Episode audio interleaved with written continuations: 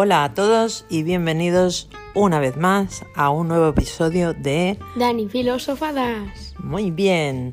¿Cómo estás, Dani? Pues yo bien. ¿Y tú? Pues mira, aquí pasando este ratito agradable contigo. ¿De qué vamos a hablar hoy? Pues mira, hoy hablaremos de TEDx. Mmm, TEDx, uno de mis temas favoritos. Bueno, principalmente para algunos que no lo sepan, ¿qué es el TEDx? Bueno, TEDx TED es una plataforma a nivel mundial donde se comparten vídeos de no más de 18 minutos eh, bajo el lema de ideas que merece la pena ser compartidas. Como es un movimiento mundial, la marca decidió conceder licencias independientes para que cualquier persona del mundo pueda acceder a, estos eventos y, hacerlos dentro de su ciudad. Entonces, hace dos años pedí una licencia y ya tuvimos la primera edición que fue fantástica y el año pasado la renovamos. Desgraciadamente por el tema de la pandemia no pudimos realizarlo y nos la han extendido, así que vamos a hacer un nuevo TEDx. Y bueno, cuéntanos un poco tu experiencia con el primer TEDx que hiciste. Pues mira, el primero fue un evento de todo un día. El formato es que vengan ponentes locales que tengan una buena historia que contar. Y, la verdad es que fue muy, muy chulo, muy emotivo. Tuvimos ponentes de todo tipo, gente que hablaba de deporte, de emociones, de mm, el cerebro del estómago, que me llamó mucho la atención. Tuvimos también un mago y una, y una fundación que, que ayuda a chicos en riesgo de exclusión social. Y, y la verdad es que fue Mm, ¿cómo decirlo? Muy, muy emotivo. Fue mm, muy divertido. La gente se lo pasó muy bien, los ponentes se lo pasaron muy bien. Y, bueno, y, el, y, a nivel de trabajo, para mí, a nivel personal, eh, fue la oportunidad de trabajar con, con 35 personas fantásticas que me ayudaron a realizarlo. Y a nivel más íntimo, la oportunidad de de despedirme de mi padre de, una forma súper especial. Estaba enfermito, falleció al mes del TEDx. Y, bueno, y fue mi, particular homenaje a su persona y, a lo que a demostrarle lo que yo podía hacer y que era lo que él quería ver porque no, no entendía muy bien cuál era mi trabajo. ¿Qué te parece? Me parece muy tierno, la verdad. Y bueno, más o menos cómo se organiza un TEDx. Uf, pues la verdad es que tiene muchísimo trabajo detrás. Yo que he hecho otro tipo de eventos que ya sabía que tenían mucho trabajo detrás, no me imaginé que este tuviese un nivel de exigencia eh, técnica sobre todo tan grande. Eh, TED nos da una guía, una guía muy extensa de cómo hacer las cosas, tiene muy muy estructurado lo que tiene que hacer cada área, tanto a nivel de marketing como de ponentes, como a nivel técnico.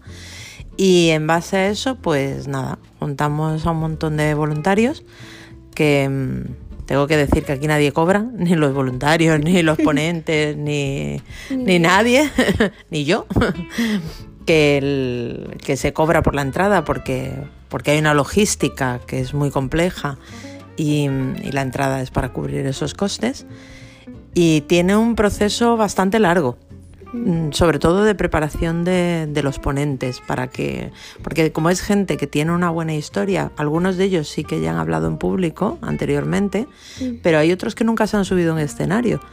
Entonces tienen que estar a la altura de, de una plataforma de divulgación mundial y entonces necesitan de una preparación previa de a lo mejor meses. O años. bueno, años no, en este caso son meses. ¿Y ahora estás trabajando en algún proyecto de TEDx? Pues sí, estamos a muy poquitos días de la siguiente edición. Va a ser el 26, 26 de junio en el Colegio Luis Vives de Candomenge. Podéis encontrar las entradas en tedesarchiduc.com. Y, la verdad es que estamos súper ilusionados Porque una de las cosas que nos pasó cuando terminamos la anterior edición es que todo salió tan bien que nos dio mucho miedo el, el no poder volver a estar a la altura, tanto de ponentes como a nivel técnico. Y creo que lo hemos conseguido. Buenas noticias. Sí, sí, muy buenas. Y antes has mencionado las licencias. ¿Y cómo funciona el sistema de las licencias más o menos? Pues es un poquito complejo, porque hay que hacer una, una solicitud a Estados Unidos en inglés para empezar. Y lo que le da eh, a lo que le da importancia a TED no, no quiere saber qué ponentes vas a llevar, sino qué es lo que quieres transmitir con ese evento, qué es lo que quieres conseguir, qué va a ser eh, la propuesta de valor para los, para los asistentes y, y qué es lo que van a conseguir a nivel experiencial después de vivir un evento TEDx. Entonces es muy complejo transmitir eso. De hecho, yo la primera vez me tumbaron la licencia tres veces, o sea, no me la negaron.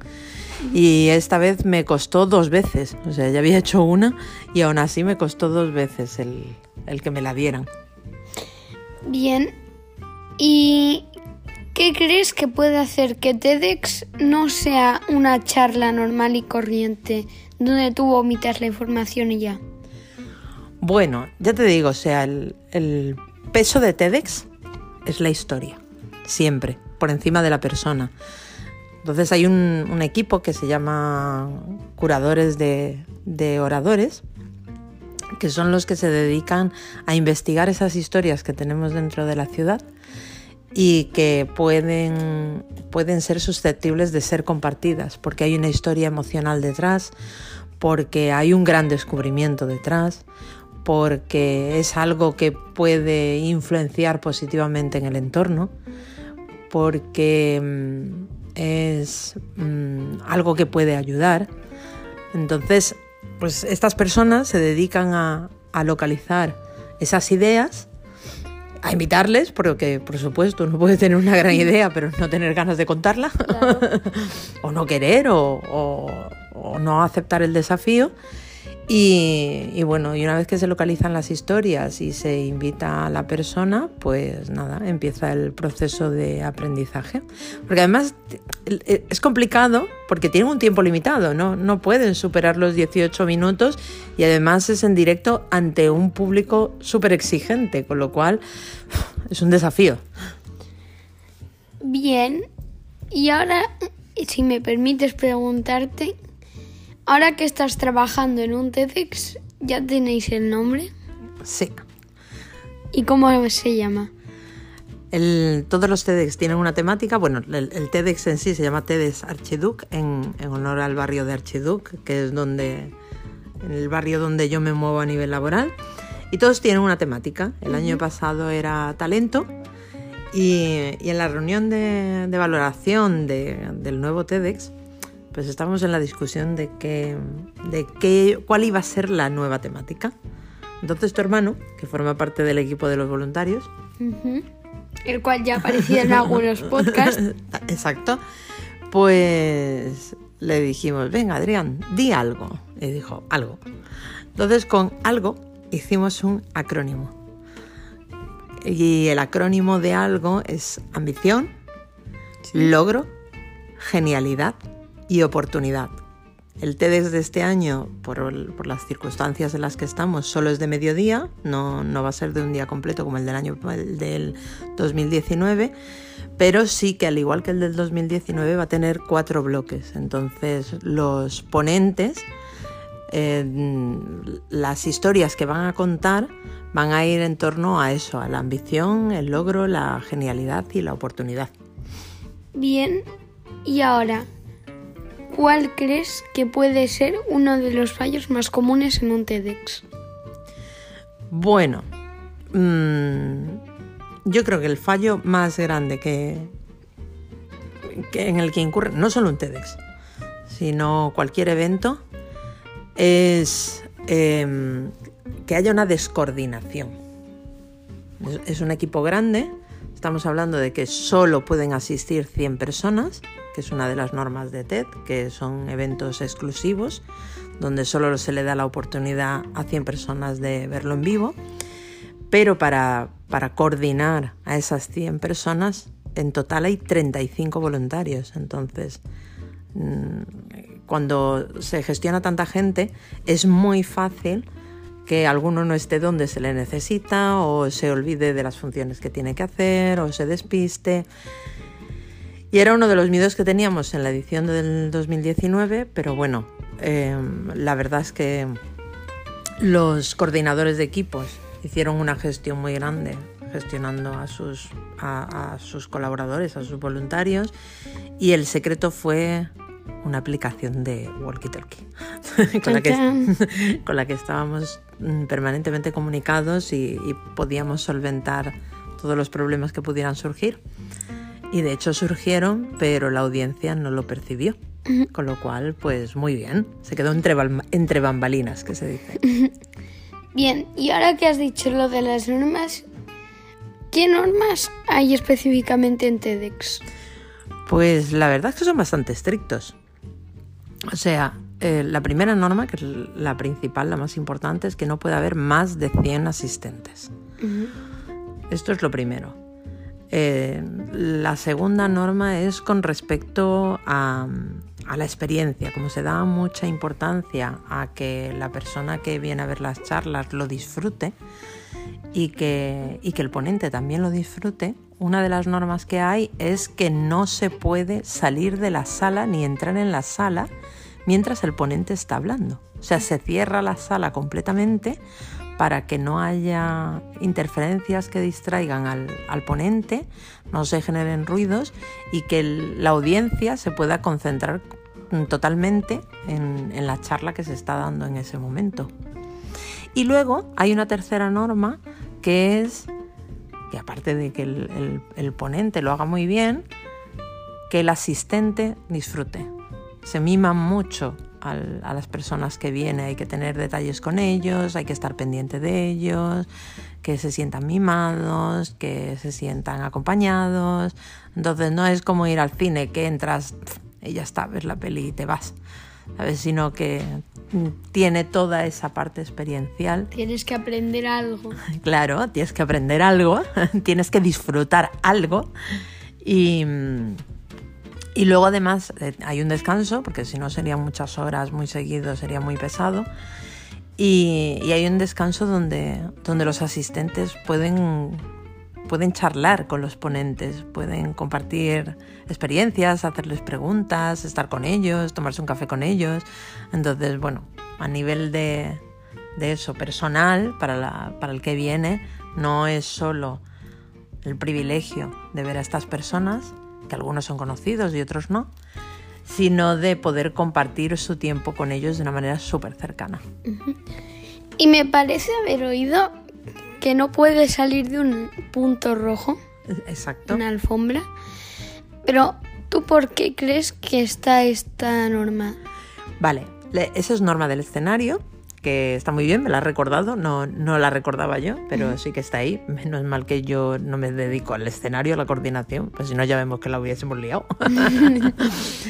Em, tienen una alfombra, una alfombra roja encima del escenario porque todos los vídeos de TED, si tú visualizas cualquier vídeo de TED o de TEDx, son todos iguales. Entonces, para que sean todos iguales a nivel de técnico, de grabación.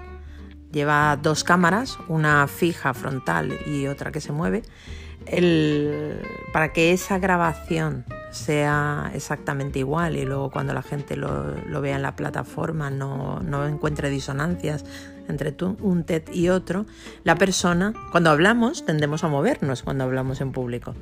Entonces, para delimitar el espacio en el que se puede mover esa persona, se pone un punto rojo y así ellos saben que no se tienen que salir del punto rojo, con lo cual no se salen del plano de la cámara.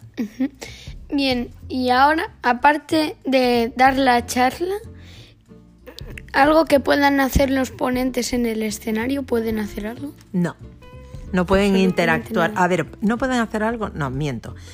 En el 2019, la apertura, por ejemplo, la hizo un chico, un bailarín, Emilio Roch.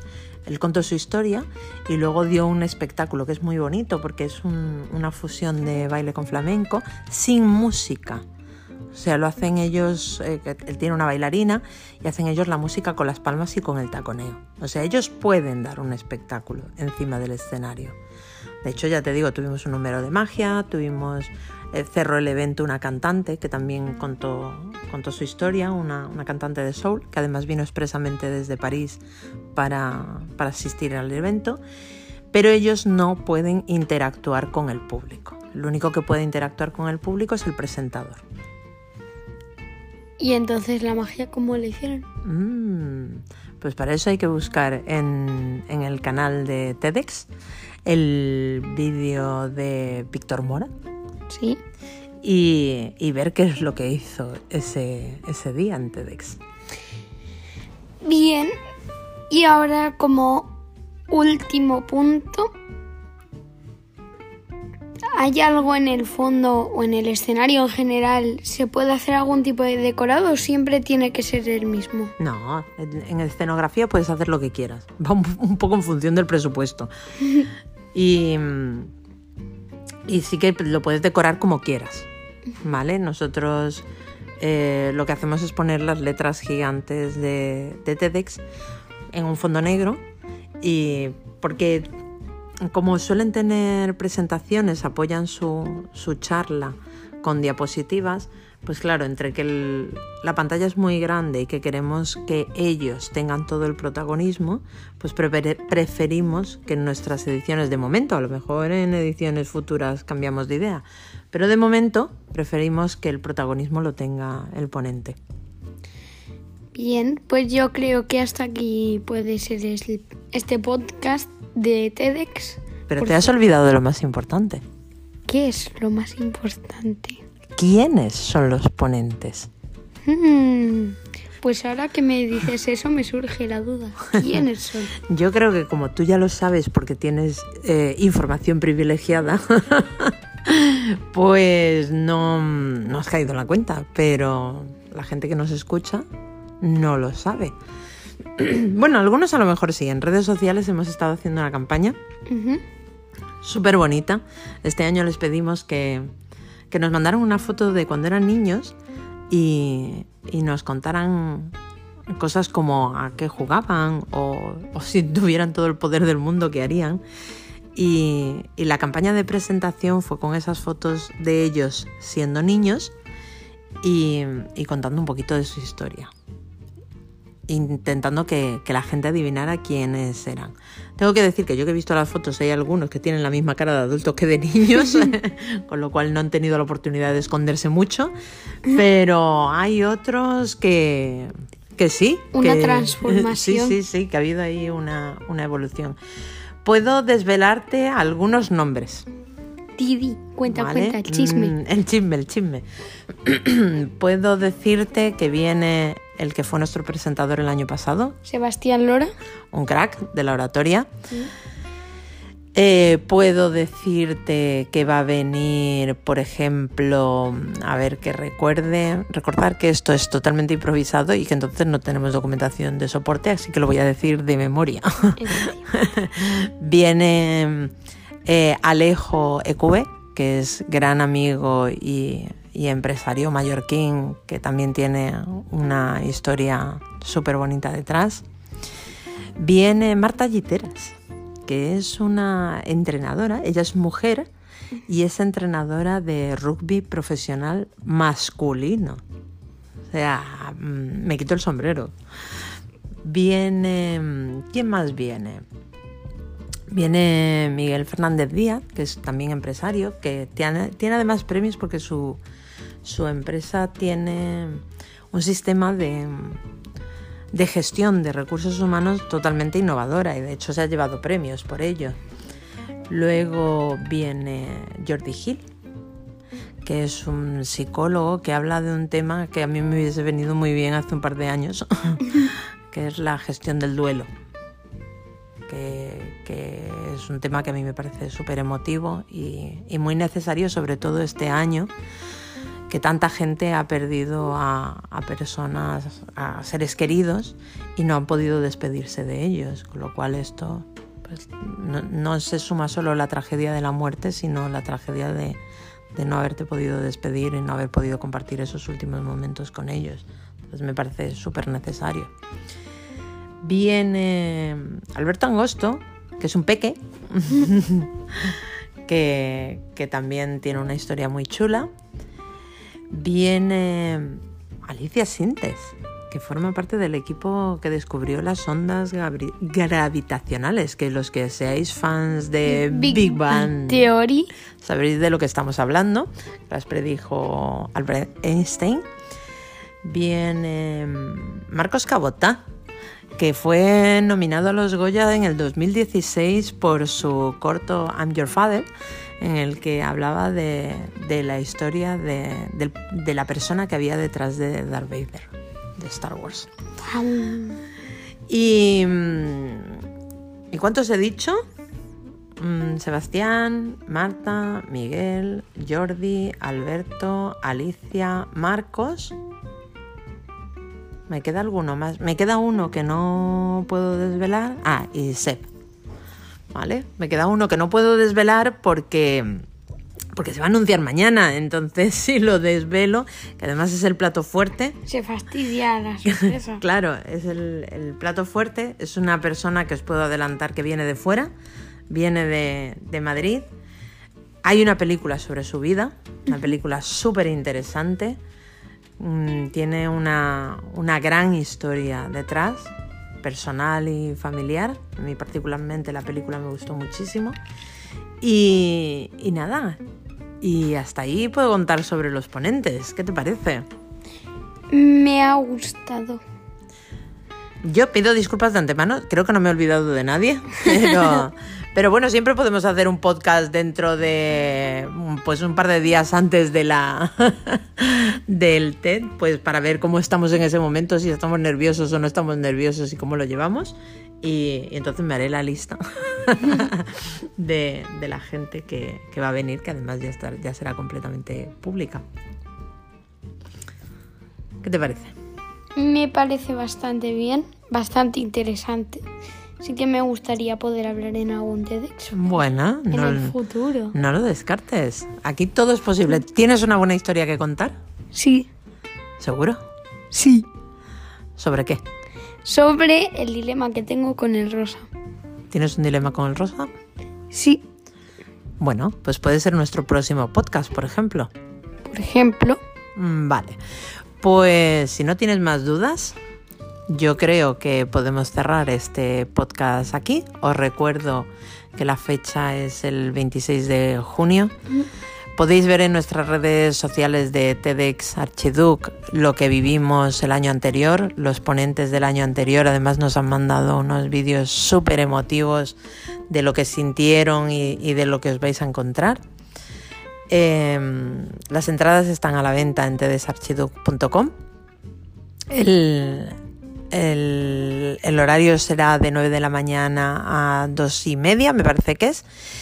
Y, y el espacio será el Colegio Luis Vives de Candomenge. Mm, Especifico Candomenge porque la anterior edición fue el de Carrer Jesús, pero este año para poder cumplir todas las normas de seguridad, que no lo hemos dicho, de distancia social y, y, y de aforo y de control de temperaturas para que todos podamos disfrutar con todas las garantías, pues por eso hemos cambiado al emplazamiento de, de Candomenge, que es más grande. Y creo que poco más, que, que vengáis, que os dejéis sorprender, que mm, disfrutéis con nosotros y que seguro, seguro, seguro que algo os vais a llevar. ¿Algo más que aportar? ¿Algo más que aportar? Pues no tengo nada que aportar. Bueno, pues encantados una vez más de haber estado con vosotros. Y nada, nos escuchamos, nos oímos, os contamos más cosas en nuestro próximo podcast. Adiós.